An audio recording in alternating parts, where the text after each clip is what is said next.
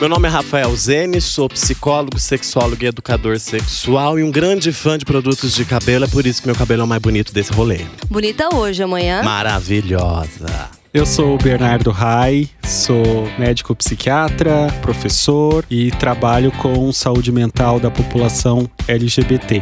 E É bonita. ah, eu achei com desdém esse seu é bonita. É muito Achei também, achei- bonita. Achei bem, fra- Obrigado. bem fraquinho. Eu só acho que em alguns momentos a senhora exagera na maquiagem.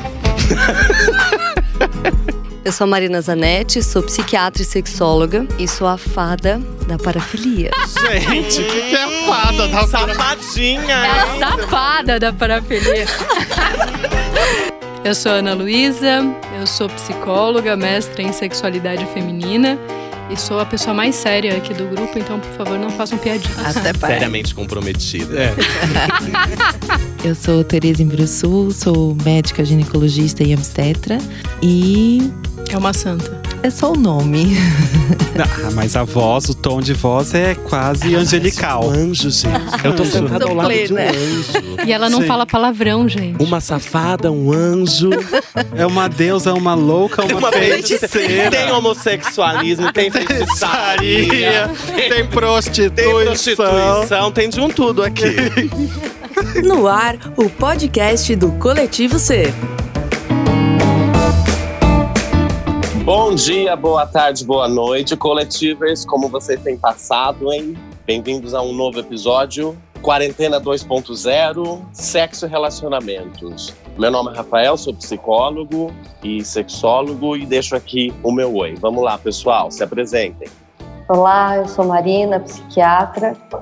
Também estou aqui em isolamento. É um prazer estar aqui com meus amigos gravando mais um podcast. Olá, eu sou Ana Luísa, psicóloga e sexóloga e estamos junto aqui. Já, já pode mandar beijo? Pode? Então, já vou começar mandando beijo aqui. Beijo para minha filha, beijo, beijo para o Luizinho, que pediu loucamente para eu falar. E beijo para todos os amigos dos meus pais que, que escutaram e escutam o nosso podcast. Beijo pessoal de Ribeirão, fora de Ribeirão também, todos os amigos deles que estão juntos. Oi, eu sou Tereza, sou ginecologista e tô aqui também em isolamento, mas às vezes ainda vou pro hospital, né? Fico lá na emergência, mas tá tudo sob controle por lá. E queria mandar um beijo especial para Salvador. Tô morrendo de saudade de ir pra lá, mas vamos aguardar mais um pouquinho. Bom, beijo pro marido também. Um beijo pro marido da Ana. Eu sou o Bernardo, sou psiquiatra, estou aqui também guardado em casa, mas não dentro do armário. E gostaria de mandar vários beijos né, para os nossos coletivos que estão aí distanciados socialmente. Alguns estão em quarentena, outros estão isolados. Ué, mas tudo isso é diferente, é diferente, vamos explicar daqui a pouco. E queria mandar um beijo especial para os meus alunos da Faculdade Santa Marcelina que usaram o nosso podcast como material de aula. É isso aí, T12, um beijo Arrasou. para vocês. E aí, vamos começar? Vamos começar, gente.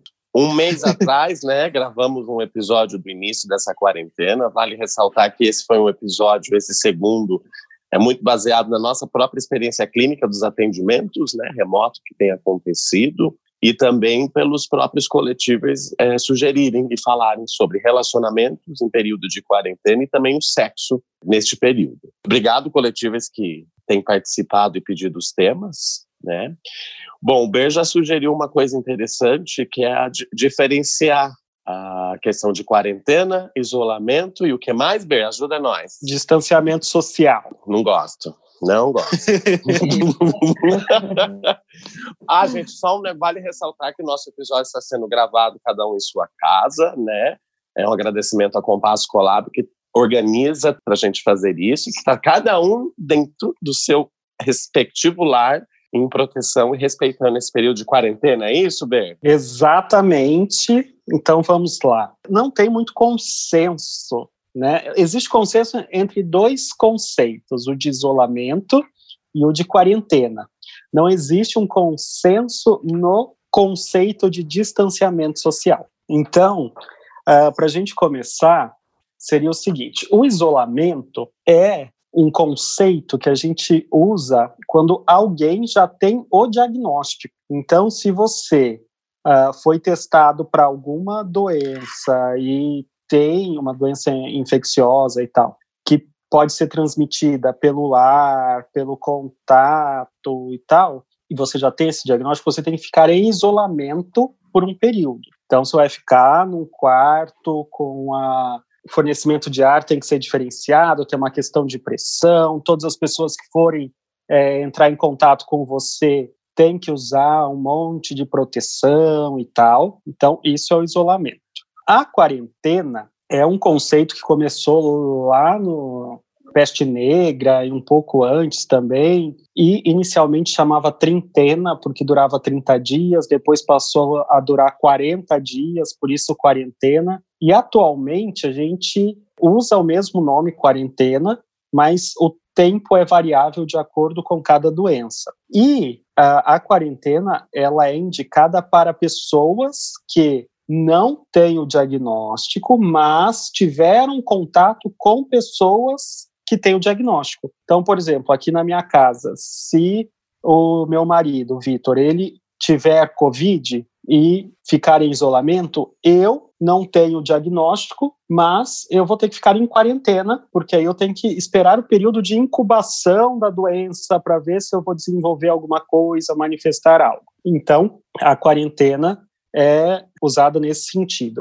E o distanciamento social, ele pode ser usado como guarda-chuva que engloba tanto a quarentena quanto o isolamento, ou pode ser usado como o que a gente usa atualmente, que seria ah, pessoas que não têm diagnóstico, não tiveram contato com pessoas com diagnóstico, mas que têm que ficar em casa para evitar a propagação da doença, porque são pessoas vulneráveis ao vírus. Então, isso seria o distanciamento social. Então, no Brasil, a gente atualmente tem essas três modalidades: distanciamento social, que eu prefiro falar distanciamento físico, porque socialmente você pode continuar interagindo por meios virtuais, né? A Sim. quarentena e o isolamento. Então, pronto, já fiz a introdução aí dos conceitos e. Já incubou? Já incubei, tô aqui incubado. Eu achei bem legal quando você falou da quarentena, que, por exemplo, uh, quando as gestantes têm um bebê, a gente usa esse termo também, né? Era um termo muito usado antigamente. Você vai ficar de quarentena. Então, depois do parto, existe a quarentena. O que, que seria essa quarentena? Seria esse tempo aí, no pós-parto, chorando, deveria ter relação sexual, né, no pós-parto. Tem o sangramento do pós-parto, o colo do útero ainda fica um pouco aberto, então aumenta o risco de infecção, existe o período aí de recuperação do estresse, tanto da gravidez como do pós-parto. Então, a gente fala muito em quarentena, então isso é legal quando você lembra que quarentena é um termo usado para várias outras situações também, né? Vai ficar chorando 40 dias de luto pela vida que você, que você não vai ter mais. E a Ana nos animando a ter filhos a cada episódio. quero sair dessa, quero dois. Pra que anticoncepcional, gente? É só escutar o podcast. Nossa. Gente, então vamos começar falando, depois a gente aborda isso, Ana, pode ficar tranquila, tá? Uh, vamos começar falando de relacionamentos, no plural, né? Uhum. Na quarentena. Esse é um assunto que sempre surge, não só na quarentena, não só no distanciamento, né? Mas sempre os nossos coletivos, eles perguntam coisas relacionadas a relacionamento. E eu acho que agora, na quarentena, as coisas talvez ficaram mais intensas e catalisadas porque você está junto ou separado do seu relacionamento de uma maneira mais intensa, né? E aí, o que, vocês podem falar a respeito? Ah, então, eu acho assim que os relacionamentos, eles ficam inevitavelmente um pouco mais abalados porque é, ninguém está acostumado a conviver 24 horas por dia, né? Apesar de, mesmo morando junto, né, é, cada um faz alguma coisa, trabalha, sai de casa. É, e esse distanciamento, até segundo algumas teorias, né, que nem a, a diz, é, esse distanciamento entre as pessoas de um casal ajuda muito no relacionamento, porque causa aquela dúvida, né, aquele mistério do, de, sobre o outro, e que e isso se perde completamente, né? Fora que os casais eles estão tendo que se reorganizar, então tipo assim, é, uma pessoa que nunca lavava banheiro vai ter que lavar, uma pessoa que nunca limpava a casa vai ter que limpar, e aí essas funções, né, de, de casa também eu acho que sobrecarregam é, a pessoa e, inclusive, a relação também. Então, porque tudo teve que ser reorganizado, assim, da hora para outra. Não houve um, um planejamento, ah, vai chegar um, um, um, certo período que a gente vai precisar fazer isso. A gente teve que se adaptar do nada. E esse, é. esse livro, inclusive, é, o título dele é muito bom, que chama Sexo no Cativeiro, né? Sim.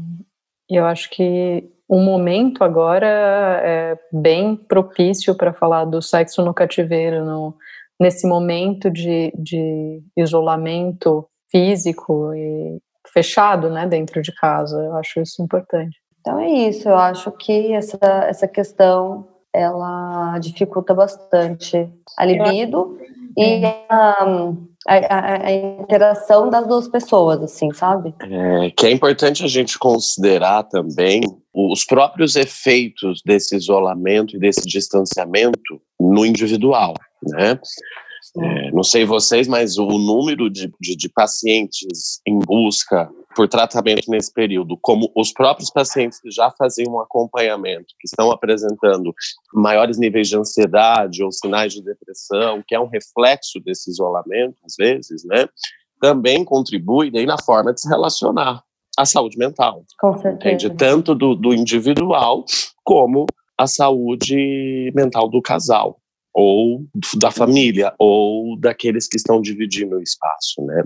Vale ressaltar que a gente vai enfatizar a questão de relacionamento afetivos eróticos, né, nesse episódio, não necessariamente familiares ou de amigos, entre amigos que estão nesse período, mas é mais focado no, então, no, no afetivo erótico, então casais, que estão juntos ou separados, porque estar separado também está sendo um problema para algumas pessoas, né, uhum. né, na questão de como lidar com esse relacionamento. E eu tenho percebido após um mês desse período e acompanhando semanalmente os casos, o quanto é, vão emergindo antigos problemas que não eram discutidos, são percebidos novos problemas que não eram percebidos, entende? Então é meio também que colocando esses casais para lidar de certa forma do tipo, ou dá ou desce, meu amor, né? A gente vai ter que conversar a respeito. Seja tanto de um problema na cama, ou do, na intimidade do casal, ou de uma problemática hierárquica, como diz as teorias sistêmicas familiares, né? E, de casal, a, a, hierarquia, as funções de cada um, até onde vai a fronteira os limites, enfim, a Marina deu um belo de um exemplo que isso é bastante problemático, por exemplo, cuidado da casa, né, e que algumas pessoas têm uma maior dificuldade, outras compreendem melhor o que, que significa esse período, isso também está sendo um, um grande motivo de discussões, pelo que eu percebo, né, o tempo uhum. sexual de cada um, como tanto fora e dentro, mas como cada um lida com, a, com esse isolamento também, né? E para onde vai essa, essa energia desse estresse ou dessa preocupação, né? Tem uns que aumentam consideravelmente a libido, tem outras pessoas que diminuem bastante a libido. Então, eu acho que o que está sendo colocado em xeque é uma das coisas mais difíceis de se relacionar, que é o quê? O diálogo. As pessoas têm um pouquinho de dificuldade com o diálogo e estão sendo obrigadas a considerá-lo, porque não, não necessariamente está sendo conversado. É, nessa quarentena, a gente tem muito que lidar com o outro, e aí é o outro, o outro que está fora daqui e que fala besteira, o outro que está andando na rua todo pimpão, achando que não vai acontecer nada, o outro que está angustiado dentro de casa, fechado, e o outro que está junto com você ali, né? A outra pessoa que está com você. Quando você tem uma outra pessoa junto com você. Quando você não tem uma outra pessoa, você também tem que lidar com o seu outro. Ó, agora fui, fui longe. Arrasou, foi bem lacaniana. é, que é e assim como que eu lido também com essas angústias que antes se eu saio para trabalhar eu me distraio eu vejo outras coisas acontecendo e só esse translado pode ser já um momento de de espairecer coisa que não está mais acontecendo né você acorda senta e trabalha e, e, e sobra tempo ou não sobra tempo porque você também emerge no trabalho e, e não para para pensar. Esse translado é tão importante e a gente nunca parou para pensar nele, né? Eu acho que para quem mora junto, independente de ser casado ou não, mas acho que tem alguns, como a Marina falou, acho que tem a, algumas dificuldades que são as divisões de tarefas domésticas, a preocupação com problemas financeiros, porque o quanto que você está ganhando, o quanto que vai deixar de ganhar, as contas que tem para pagar. Então, isso acaba gerando conflito entre o casal, essa perspectiva financeira. O maior tempo que todo mundo está levando voltado para o celular, voltado para a internet.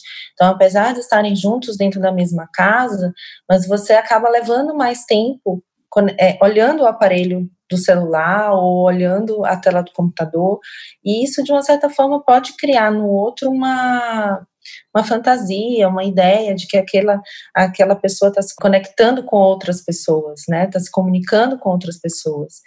Então, essa, esse tempo também de, de, de, muita mídia social acaba distanciando, apesar de estarem juntos dentro da mesma casa.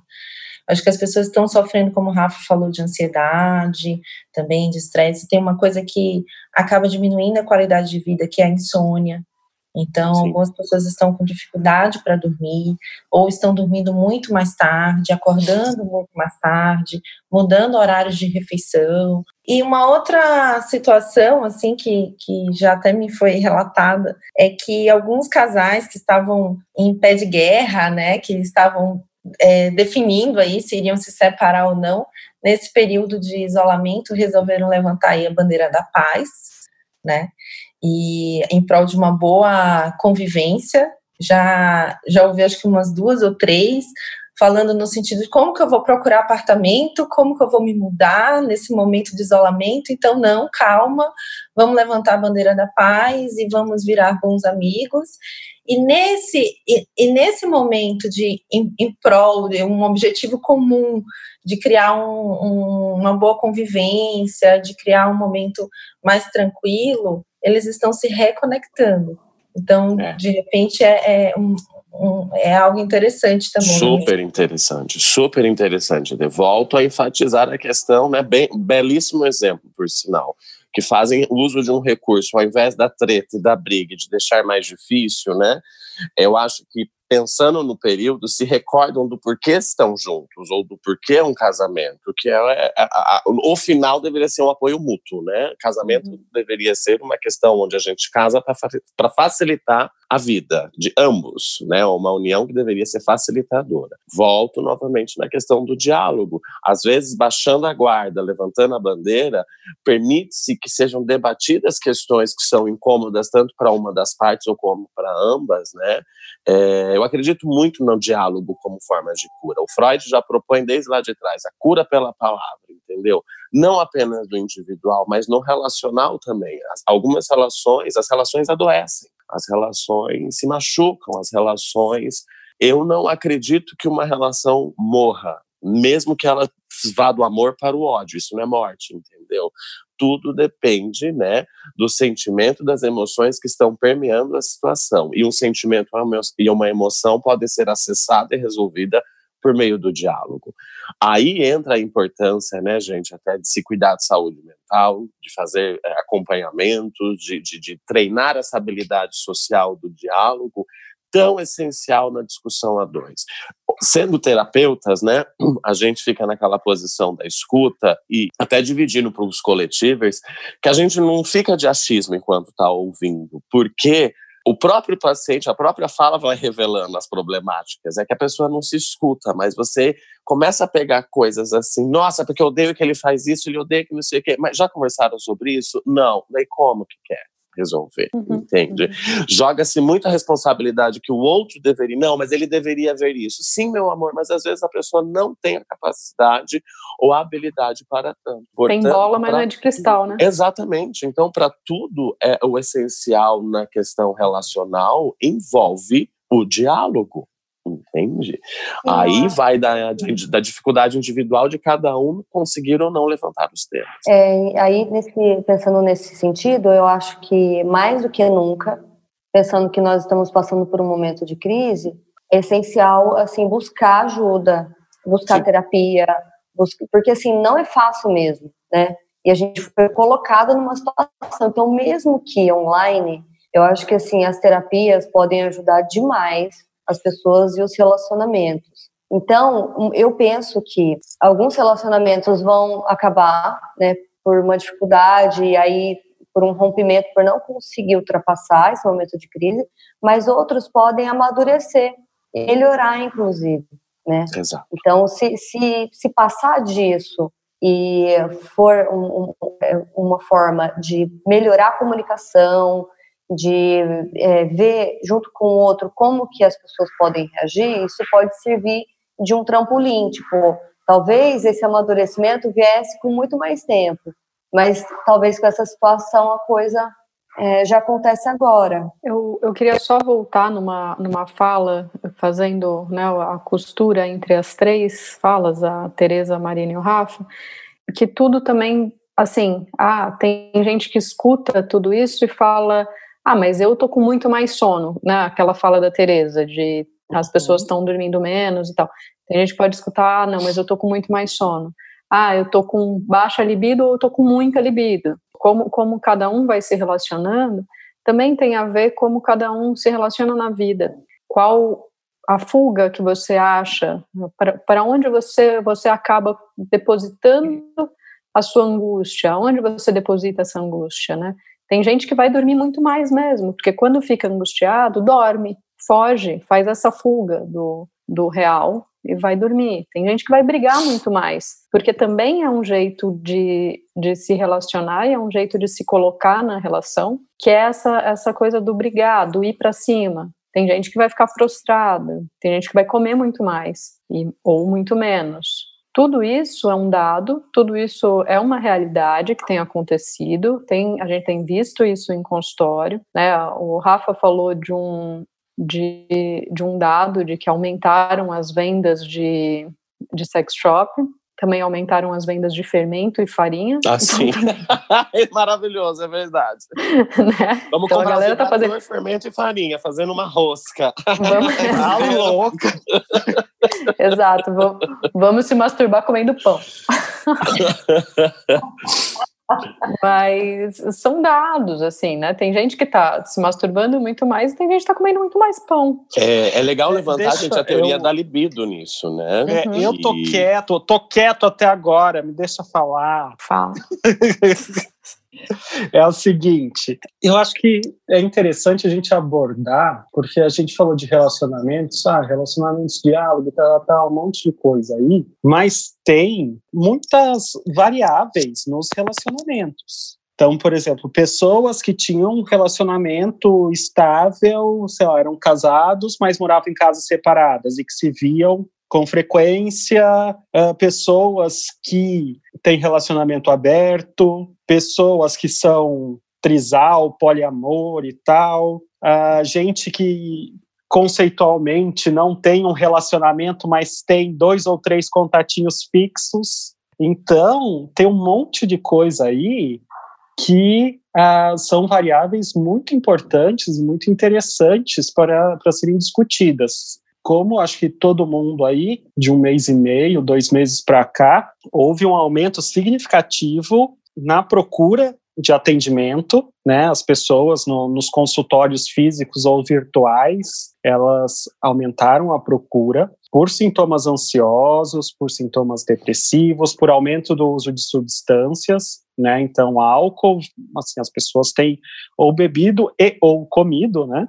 E mais uma questão é dúvidas que antes não tinham em seus relacionamentos e que começaram a brotar ao longo das consultas. Então, por exemplo, casais que não faziam sexo há muito tempo, mas que têm um relacionamento aberto, ou que não era aberto, mas que pulavam a cerca, sei lá o que faziam, e que agora estão trancados em casa com os parceiros, as parceiras, começaram a se dar conta de que há muito tempo eles não transam e que as pessoas não estão sabendo lidar com isso e que às vezes só o diálogo em si talvez não não surta todo o efeito necessário, até porque muitas vezes são situações, digamos, crônicas, mas não no sentido ruim da palavra, né? Mas são situações de longa data que as pessoas já, já estavam adaptadas, levando a vida de uma maneira muito tranquila em relação a isso, e que agora uma diminuição de repertórios, né, começaram a lidar com questões que estavam uh, escondidas. Queria saber se vocês têm percebido isso também, ou se a minha amostra que é enviesada, não sei, aí é um assunto para a gente discutir. Eu acho que entra na questão do, do investimento da libido que o Rafa ia falar. Da, a teoria da libido. Vai, sim, para onde você investe essa libido e quando e é isso o que você falou. Vamos até levantar, Ana, de, de, sobre um pouco, porque é, é, erroneamente considera-se que a libido é apenas uma questão de sexo. Ela é sexual, mas Posso ela não só é fazer só de um, sexo. Um, um, um exemplo. Uma vez eu estava na, na academia e eu escutei uns, uns menininhos conversando, e, e aí um deles fala assim, mas o que, que é libido? Aí o outro responde, é aquela vontade de meter. é também, é também, mostra um exemplo. É né? também, é que sexual para a teoria psicanalítica não quer dizer apenas e não se resume ao ato sexual, entende? Sexual para a teoria psicanalítica é tudo que envolve o prazer. Então, a teoria da libido diz que nós pegamos, nós temos o nosso montante e eu gosto de substituir nesses momentos para explicar a palavra libido pela palavra importância, o quanto de importância você investe em determinadas questões. Eu posso investir libido para comer que nem, que nem um condenado nesse momento que me sinto ansioso. Eu posso investir libido na, numa libido realmente sexual de vontade de ficar me masturbando que nem um louco assistindo um monte de filme, entende? Eu posso investir libido em discussões e brigas, porque de certa forma me dá algum tipo de vida e prazer a linguagem revela muito mesmo da libido, né? Por exemplo, eu pensei até que você ia falar, Ana, de um exemplo assim que eu também já escutei muito, né? Que eu tenho tesão em fazer tal coisa, tenho tesão uhum. em assistir tal desenho, tal anime, tal.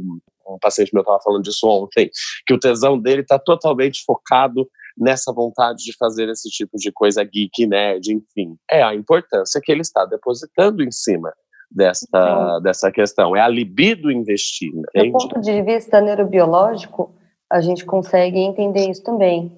Né? É, tudo uhum. que ativa o centro de recompensa cerebral é, libera dopamina e causa prazer.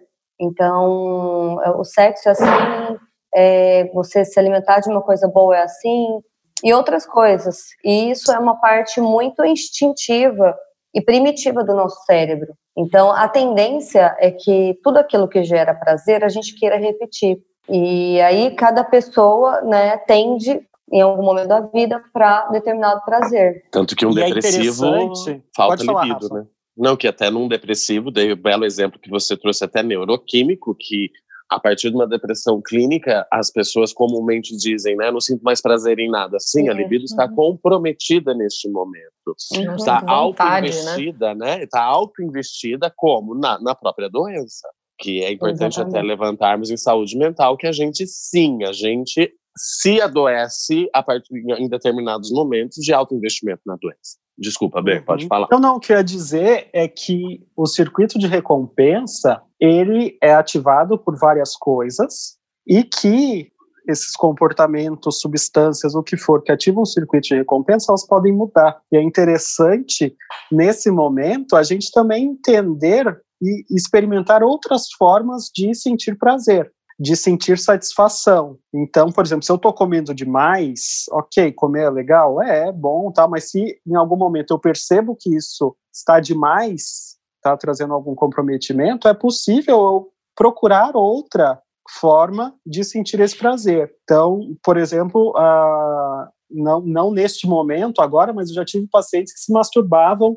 18, 20 vezes por dia e que a gente teve que fazer todo um um processo aí para que ele conseguisse obter outras formas de prazer, não só sexual, mas outros prazeres na vida, para conseguir diminuir isso, né? Porque estava trazendo prejuízo para ele. Então é possível também a gente mudar as formas de prazer. Só Tem isso. na teoria de redução de danos também, né? Exato. A gente entra nessa, nessa questão, que você vai reduzindo o dano até você chegar numa coisa mais saudável. Uhum. Então, essa, Isso essa teoria chance, ela né? vem mais, ela vem mais do pessoal que fazia tratamento com, com drogas, né? Isso. De reduzindo a, a letalidade da droga que você está usando, para depois você partir para uma vida mais saudável, porque também Sim.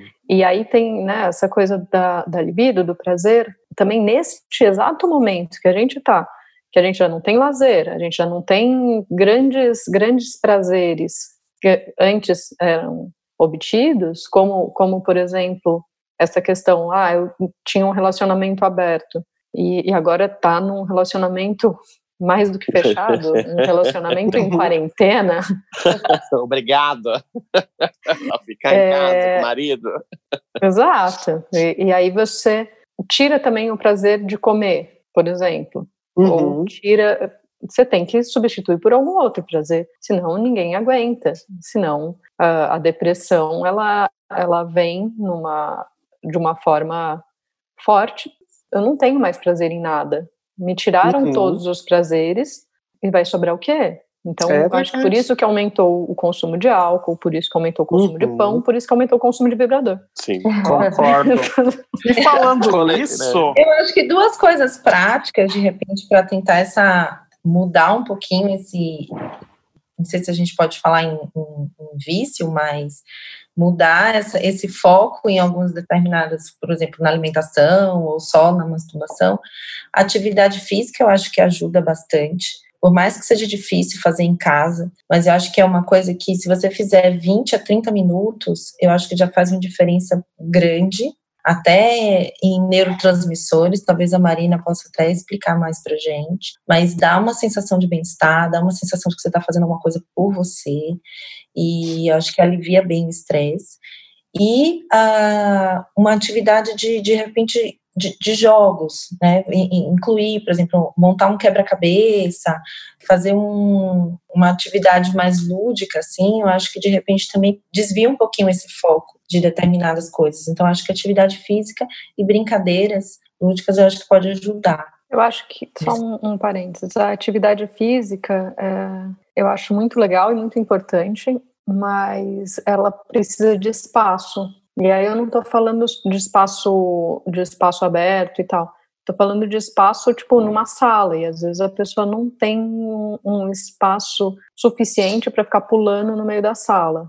Eu acho legal também falar sobre isso, de como, como fazer isso com um espaço reduzido. É, então, o- o que eu tenho visto, né, é que surgiram muitas lives de, e, vários perfis, assim, de Instagram ou mesmo aplicativos que orientam como fazer atividade física num ambiente bem reduzido. E com nada, assim, sei lá, pegando sabão em pó que você tem em casa, pegando uma mala com algumas coisas para fazer de peso, é, ou mesmo sem peso, só com o peso do próprio corpo. Outras coisas, como a yoga também, tem alguns aplicativos, que, e aí você não precisa de muito espaço para fazer yoga. É, meditação, que também ajuda muito. É, e a gente poderia dizer, assim, que a atividade física, ela libera algumas endorfinas endógenas, né, que ajudam no humor, Fora, assim, a melhora da qualidade de sono quando você faz uma atividade física. E o sono é importantíssimo no nosso humor, né? E na, na manutenção da, de uma saúde mental, assim. Então, acho que vai, vai meio nessa linha. Tem um, um aplicativo que eu acho que até vou, vou deixar aqui como dica, que chama Just Run. É, ele não é caro, assim, é, durante os sete primeiros dias ele é liberado, então você pode testar os sete primeiros dias para ver se funciona e depois você só, só paga mesmo se você gostar. E tem tudo, tem yoga, tem meditação, tem atividade física com peso, tem atividade física sem peso, e é tudo mais ou menos uns 30 minutos, os exercícios. Então, eu amei, eu, já, eu testei vários, e esse foi o que eu mais aprovei, assim, que eu tô indicando. Arrasou. Gente, E os e coletes? aí? Vai lá, mano. Não, o que eu ia perguntar é, já falamos dos relacionamentos, né? E agora? A gente disse que ia falar de relacionamentos and sexo. E aí, como é que fica essa parte durante a quarentena? Então, é, eu tenho, tenho pensado né, que é, a masturbação, por um período é, histórico, vamos falar de história, né, foi considerado algo horrível, errado, e a gente, infelizmente, carrega isso, né, essas concepções de que masturbação é sujo, feio, principalmente as mulheres, né, que ainda na nossa geração ainda fomos criadas dessa forma, né, de que masturbação é algo errado. Porém, nesse período de quarentena, é, é, eu considero que, assim, para que as pessoas consigam ativar um pouco a sua libido, é, sem necessariamente precisar da libido do outro, porque, assim, mesmo que você tenha um relacionamento, pode ser que a outra pessoa que você tem um relacionamento não queira nada naquele momento, então não dá para forçar, né?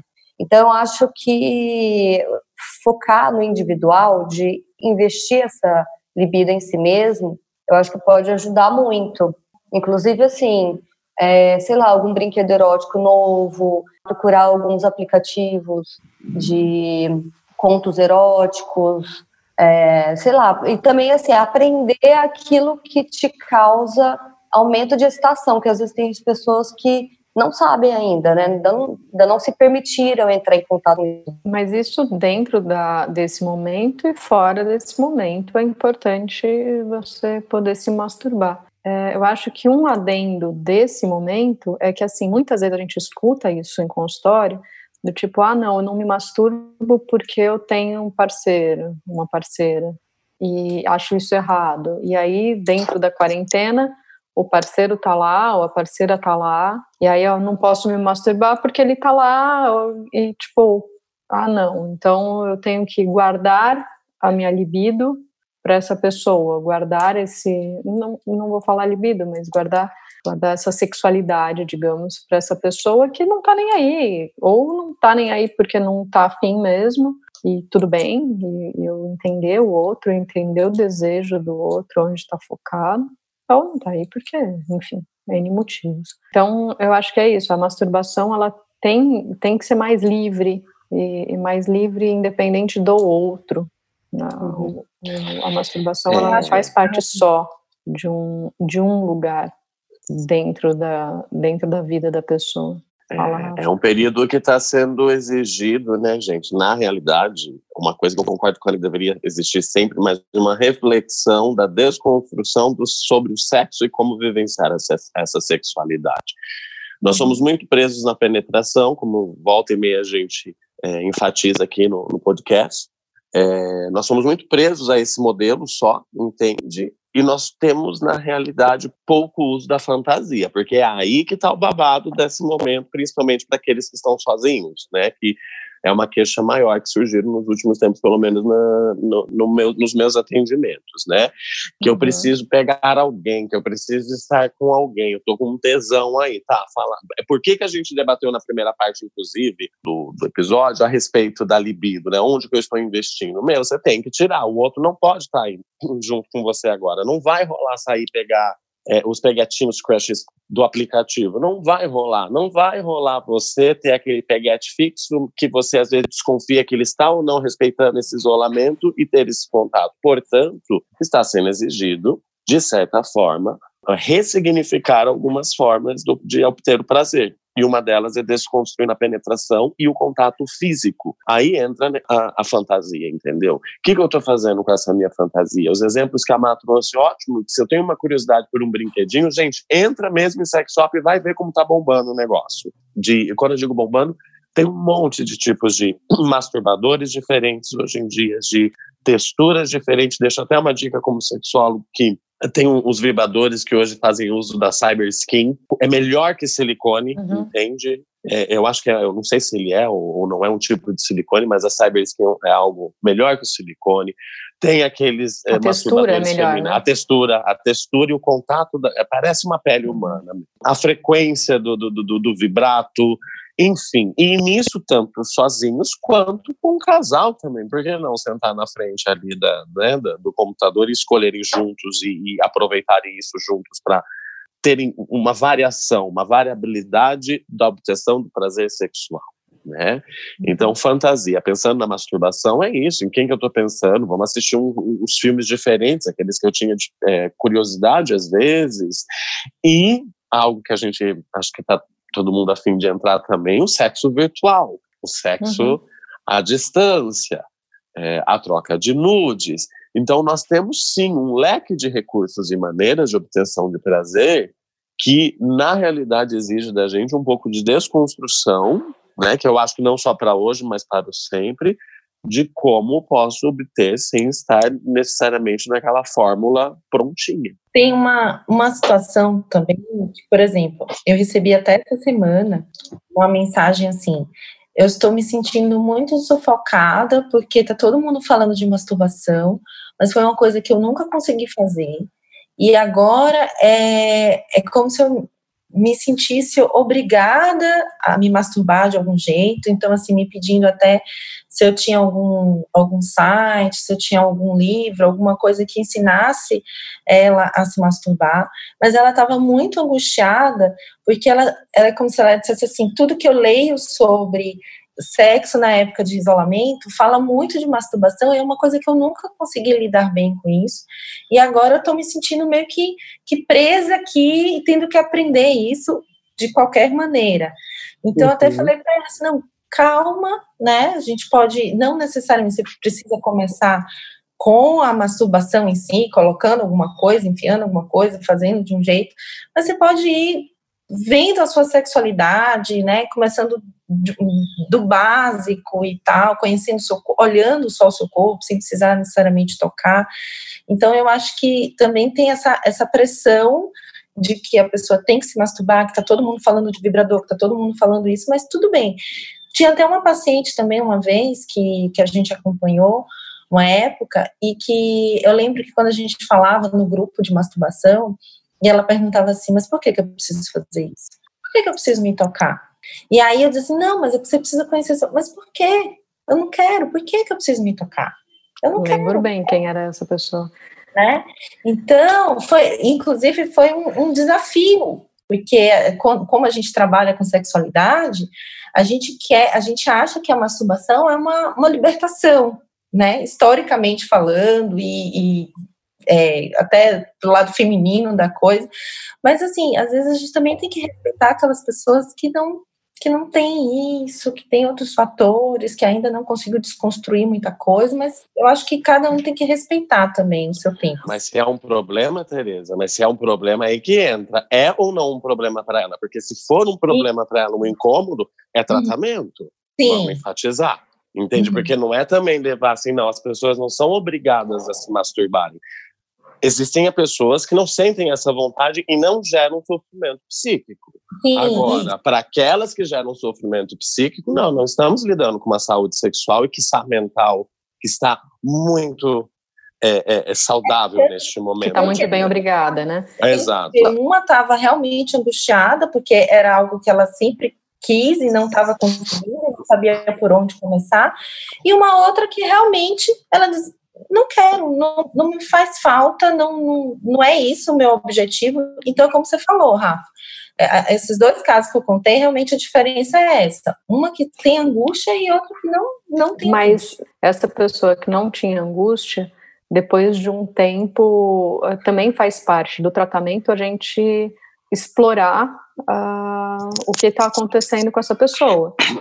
Porque essa pessoa depois de um tempo, a questão era outra, era onde o que ela reprimia, todas essas questões, e ela colocava como não tenho angústia, para mim tá muito bem, obrigado. Então, às vezes isso acontece, tipo, ah, não, eu tô ótima assim, não quero, não vou lidar com isso porque eu não consigo. E na verdade tinha um monte de coisa de fundo falando não, não olhe, não toque, não, não veja. Tem um aplicativo que, que ensina a masturbar, principalmente a vagina, que ensina, que tem inclusive um desenho de uma, de uma vagina virtual para você, tipo, tocar e tal. Depois eu preciso achar o nome desse aplicativo, se alguém souber, e então, deixar aqui na descrição. Chama, tem um site que chama ONG Yes, que Isso. tem é, é, é pago, tá, é pago, só que é, é muito legal porque mostra tipo várias mulheres reais e de várias idades e tudo mais, ensinando como é que é o método delas. E aí você pode ir testando para ver se aquele método funciona para você. Não, uma questão importante é isso, é a gente. Até essa semana eu dei aula de disfunções sexuais e tal, e acho que uma, uma das coisas mais importantes é a gente entender o quanto isso impacta na vida da pessoa e na vida do relacionamento e partir do princípio de que quem uh, tem a queixa é o indivíduo. Então, ele é a própria medida. É claro, se a masturbação, a gente percebe que a masturbação e falar, não, não quero me masturbar, não quero me tocar, não quero saber disso, funciona como uma resistência ao tratamento e à continuidade, né, e a aprofundar em outras questões, eu acho que aí a gente pode entender isso como algo que mereça ser olhado de uma maneira mais clínica. Agora, se a pessoa ela tá ok e se masturba, sei lá, uma vez por semana, uma vez a cada 15 dias, aquilo tá ótimo para ela e a vida segue normalmente, ela não sente falta, a libido tá voltada para outras coisas, além do sexo. Esse é o padrão dela. E a gente não uhum. tem, como profissional, não tem, muito, não tem por que interferir, e as outras pessoas também não têm por que interferir. É o que a gente discutiu lá no episódio de desempenho sexual, né? Uhum. Parte-se do princípio, agora se abre a qualquer página aí, tá falando assim, olha, precisa se masturbar, encontre o seu corpo, ah, seja, faça um sexo maravilhoso com o seu parceiro ou sua parceira, utilize aplicativos de yoga, fique mais flexível para o sexo, sabe? Coisas assim que é, a gente tem que entender se faz sentido para a vida de cada um, né? Então, e, e às vezes aí. a pessoa é assexual, né? Uhum, pensei nisso, Má. E só que não quer dizer que lá na frente ou em algum outro momento ela mude, né? Que isso é fluido e passe a ter uma orientação sexual diferente. Ou era transeiro e, e agora tem uma, uma questão mais assexual. E também é Sim. é fluido, né? Uhum. E, gente, eu tava pensando numa questão muito louca, que é o seguinte, tipo... É, pessoas que têm um relacionamento com profissionais da área da saúde uhum. e, que, e profissionais que continuam atuando, né, é, indo em hospitais, se expondo de alguma forma, né, ao Covid. E aí, assim, como que o parceiro ou a parceira consegue lidar com isso? Porque, tipo assim, não se sabe ainda quanto tempo, mesmo assintomático, a pessoa carrega o vírus. E não se sabe exatamente se, mesmo depois que a pessoa sai do, da infecção, se ela pode continuar transmitindo, há quanto tempo que isso vai acontecer, né? Então, deve gerar um estresse absurdo, assim, do, do, tipo, ah, eu quero transar, mas, tipo, eu tenho medo, ou se não, porque a própria pessoa não tem tanto medo por ela, mas ela tem medo de passar ou para os filhos, ou para, sei lá, os pais que ela tem encontrado, ou algum outro idoso. Então, assim, deve ser bem, bem ansiogênico isso, né? Quando os dois não estão na, juntos, isolados. Um deles sai, entendeu? É, eu tenho eu tenho visto alguns exemplos assim, por exemplo, colegas que são anestesistas e estão trabalhando em UTI, em contato direto, que são casados e que chegam em casa e assim se sentem completamente assim um fator mesmo, como se fosse uma, uma pessoa que pode transmitir a qualquer momento, né, para qualquer pessoa, para os filhos, para o marido. Então, eu já tive algumas pessoas assim que levantaram a ideia de que vão para um quarto de hotel, que vão é, se mudar para algum outro, outro lugar que não, não tenha contato com as pessoas, porque elas se sentem realmente como se fossem assim, inadequadas e, e como um fator de risco mesmo para aquelas pessoas. Que e triste, né? Tem beijo na boca, não tem, chegam de máscara, tipo a roupa, tomam banho e tal, mas mesmo assim se sentem completamente contaminadas, né?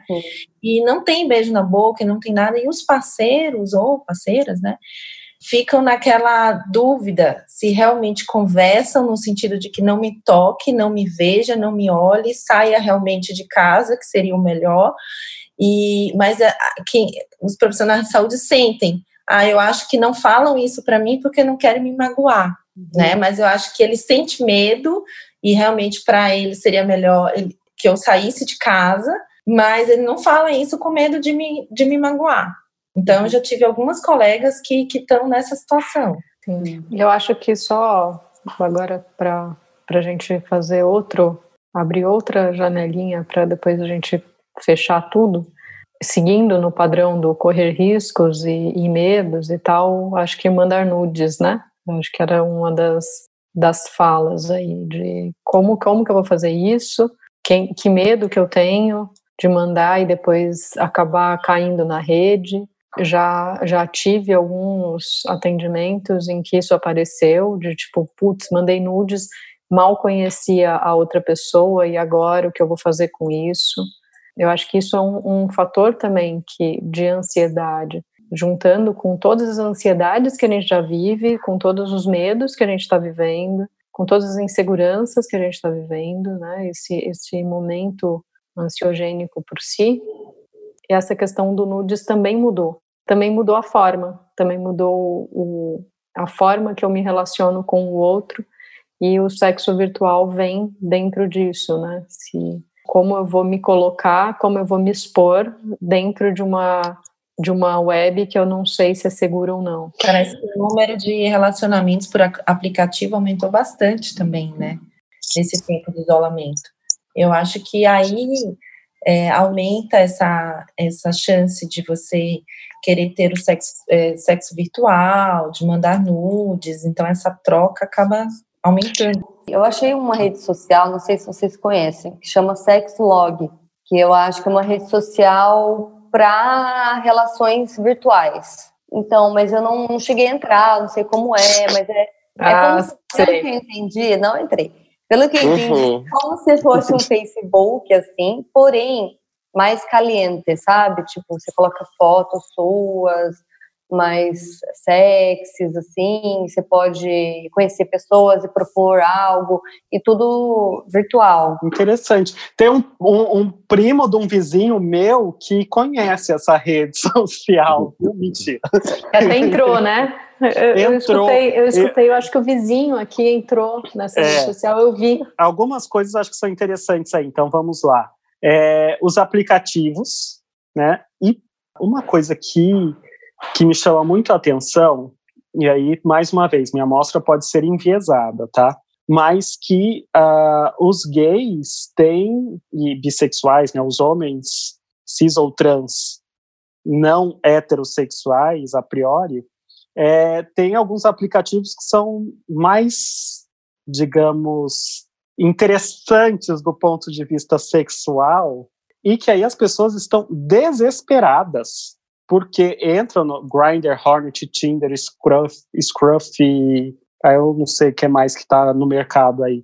E as pessoas ficam loucas, loucas, querendo sair para encontrar alguém. E aí eu fico pensando algumas coisas. Será que é pelo fato, tão fato, olha, uh, algumas coisas de viver perigosamente, de burlar regras, ou de uhum. ser proibido é mais gostoso? Arrasou, né? faz sentido. Então uhum. começam a surgir essas questões na minha cabeça. Outra coisa que surge também é das pessoas realmente terem que reinventar o date, né? Que aí o date tem que ser um date virtual. Hoje eu estava conversando com um amigo meu e eu falei, ele, ele tá, não está em São Paulo, e aí eu falei para ele, falei assim, e aí, como é que estão os boys aí, né, e tal? Aí ele falou assim, ah, mas a quarentena. Eu falei assim, open your mind, né?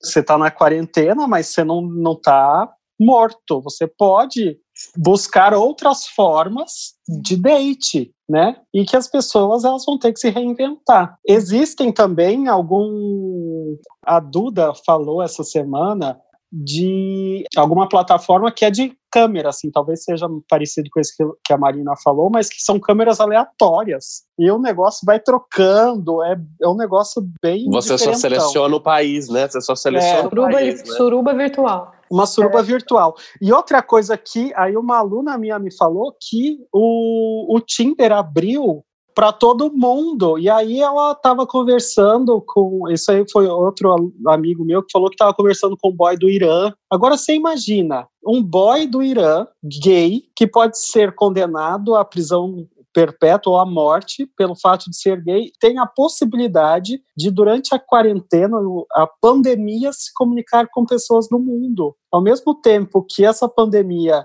fechou muita coisa, tirou a possibilidade das pessoas é, se locomoverem, abriu espaço para pessoas que nunca teriam essa possibilidade. Né? Eu, inclusive, tenho falado para os meus pacientes para eles pararem de ficar falando com pessoas da mesma cidade e começarem a falar com pessoas do mundo, porque assim também a possibilidade de você parar e encontrar a pessoa cai. É então, é verdade. E aproveita, fala né? inglês, fala espanhol Arrasou. e diminui e diminui a chance de você sair de carro louco, tipo, diminui a tentação, né? Exato. Mas também tem, tem mulheres que me relataram, algumas mulheres também têm visto um lado positivo na pandemia, que falaram assim essa semana para mim, Rafael, isso daí vai filtrar aquele que só quer comer. Entende? Sim. Porque é a possibilidade também na mesma cidade que muitas pessoas é ansiogênico o primeiro encontro e às vezes evitam esses aplicativos porque se sentem forçadas a esse momento, entende? Não uhum. pela, por ela mesma, né? E pela cultura. Então, esse também está sendo um momento do tipo, não preciso, não vou ser chato ou chata de não marcar o encontro agora, entende? Porque é, uma, é, é um período de isolamento, de, de distanciamento. Então, também é uma forma, novamente, de estabelecer comunicação, de conhecer novas pessoas e futuros pretendentes legais, seja para sexo, ou seja para uma amizade, ou seja até para um relacionamento, tudo é muito individual, né, gente? Se tratando de sexualidade, então fica é, bastante enfatizado isso, né?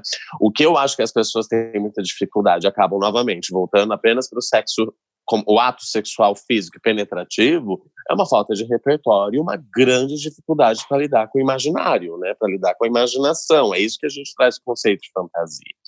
O sexo virtual é bacana por essa perspectiva, e o nude é bacana por essa perspectiva, porque, gente, bomba a nossa imaginação. Ali é a foto de um pau e de uma vagina.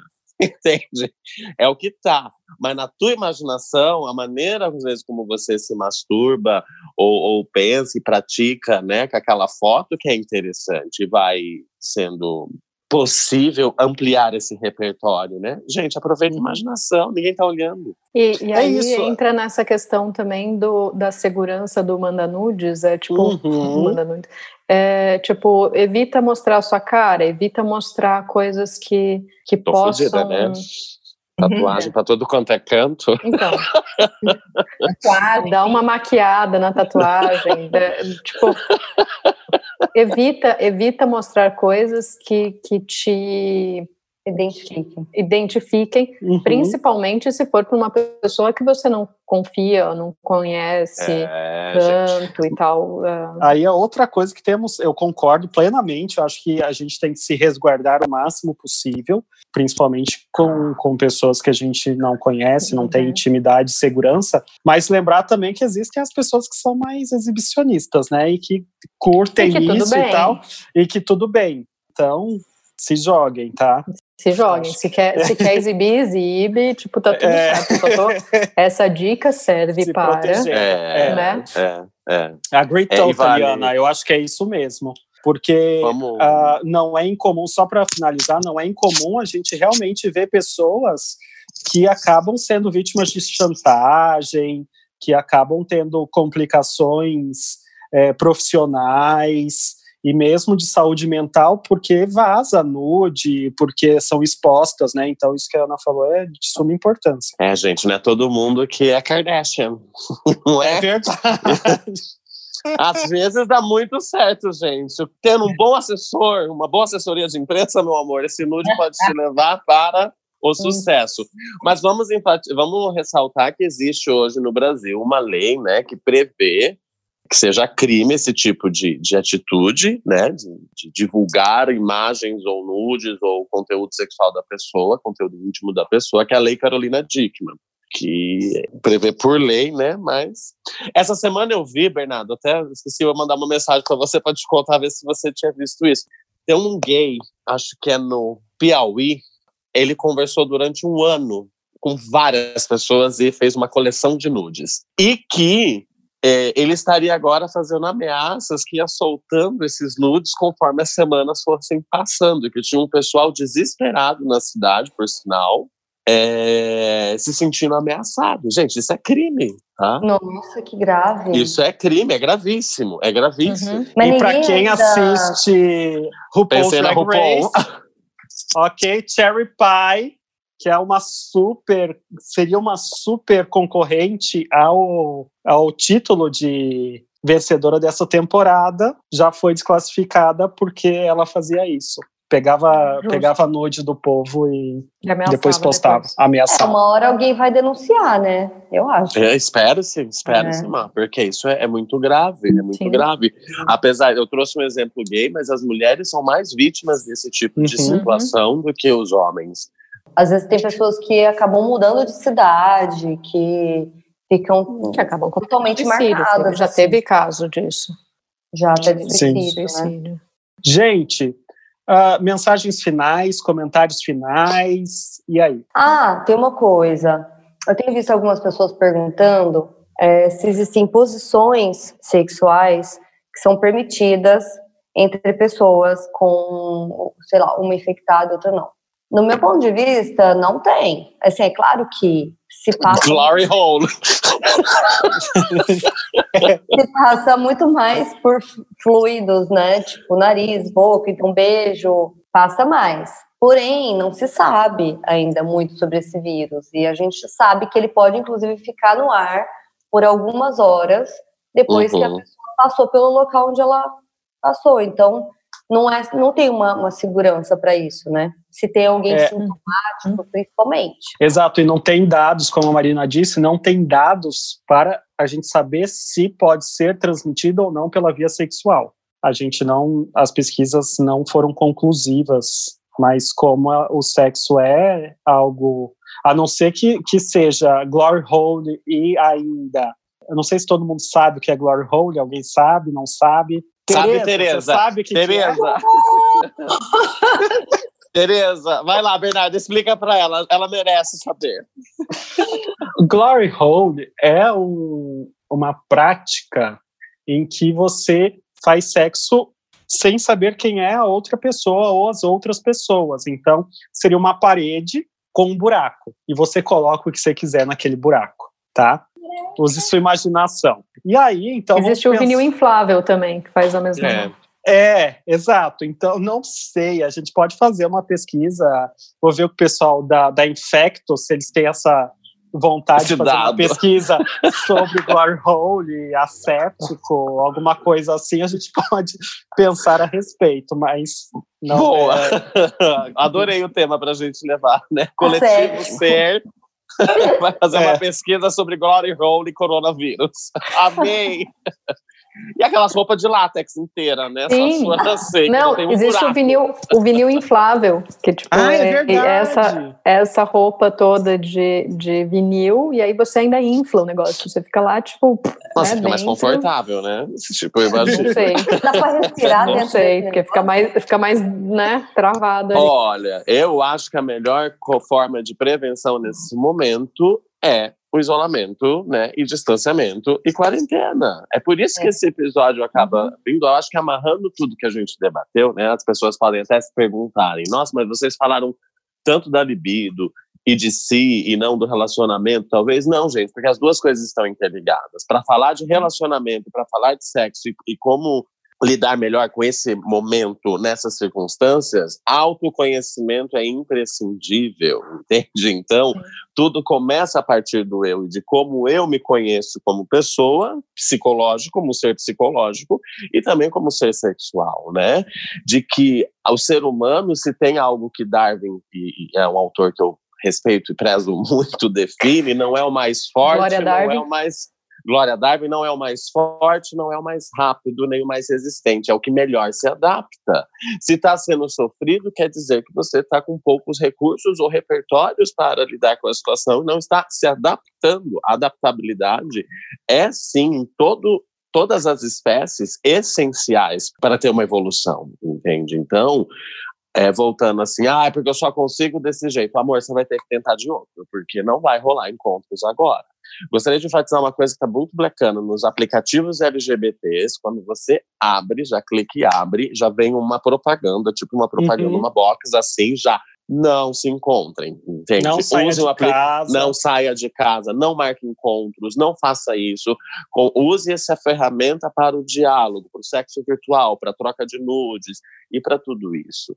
Então, o que eu gostaria de, de trazer sobre esse episódio é, é, é para falar com o outro e do outro, é preciso primeiro falar de si e sobre si, entender sobre si mesmo, entende? Uhum. Então, um biguinho, né? É que às vezes ficar sozinho com você mesmo, você tá só e mal acompanhado, né? Eita. Gata, olha, polêmica. polêmica. Isso fica pro próximo episódio. e pra quem, é, pra quem é do Mato Grosso do Sul, é que não me viu, né? Mas eu estaria aqui, estou aqui dando tiro para cima depois dessa. pá, pá, pá, pá, pá, Pé no peito, né? Ana, pé no peito. É. Ana, pé no peito. É, amiga, adorando. Imagina, gente, pé no peito com amor. Olha! Um BDSMzinho, né? né? Um BDSMzinho. Esse novo episódio sobre quarentena. Amei. É, eu Também queria gostei. só finalizar assim, falando que, por exemplo, se alguém te chamar para ir para casa, para fazer algum, né, para ter um encontro, e de repente a pessoa não não quiser ir, não necessariamente é porque a pessoa não gosta de você, não necessariamente é por falta de, de afinidade ou de afeto, mas é porque aquela pessoa também quer respeitar o isolamento. Então, se você não quer, não necessariamente a outra pessoa também não. Então, eu acho que é o momento da gente ter essa consciência. Não chame para fazer encontro, e se você chamar e receber um não, não pense que você não é uma pessoa querida, né? Mas é porque as pessoas estão mais conscientes. Olha, olha, mais conscientes é você, né? Ela não foi uhum. porque ela é sensata, e depois desse convite dela, ela não vai querer mesmo por causa Exato. dessa. Exato, então não chame, não chame para fazer encontro. Não chame, não queima teu filme, gente, que é Exato.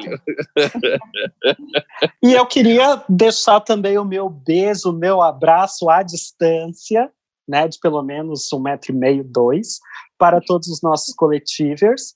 Sejam firmes, resilientes, mantenham a quarentena e aproveitem o que a tecnologia nos permite. Masturbem-se se quiserem, façam sexo virtual se quiserem, assam um pão se quiser, né? Façam nude segurando o pão e o que você quiser, né? É, e é isso, gente. E Nada mais felizes. sensual do que isso agora.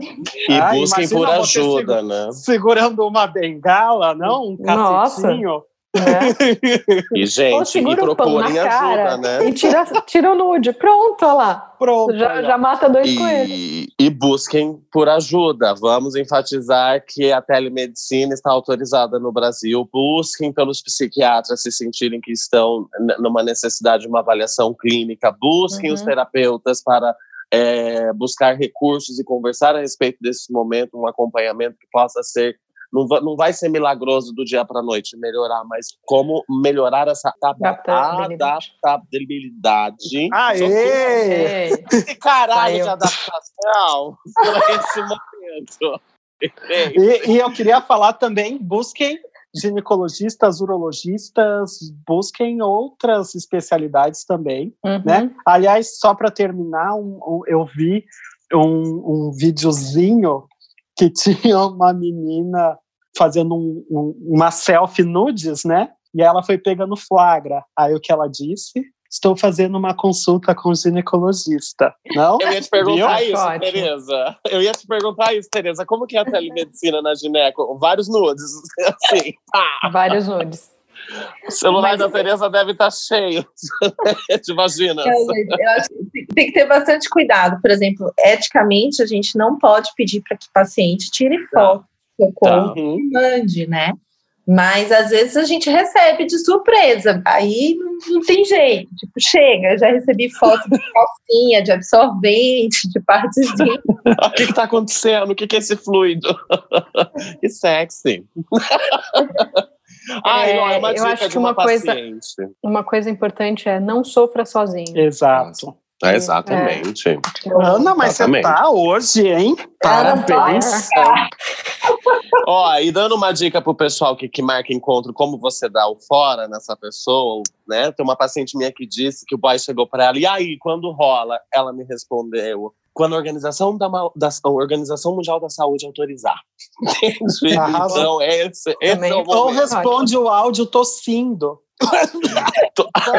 Ai, vamos agora! Claro, né? Tipo, Agora, te chupo! Só um minutinho, eu vou tomar um remedinho pra bom, passar. gente, acho que é isso. Tchau. Eu vou Beijos, tomar uma água pessoal. tônica. Ups, polêmica. Tchau. Tchau. Gente, um beijão. Beijo. Beijão. Beijos! Beijos.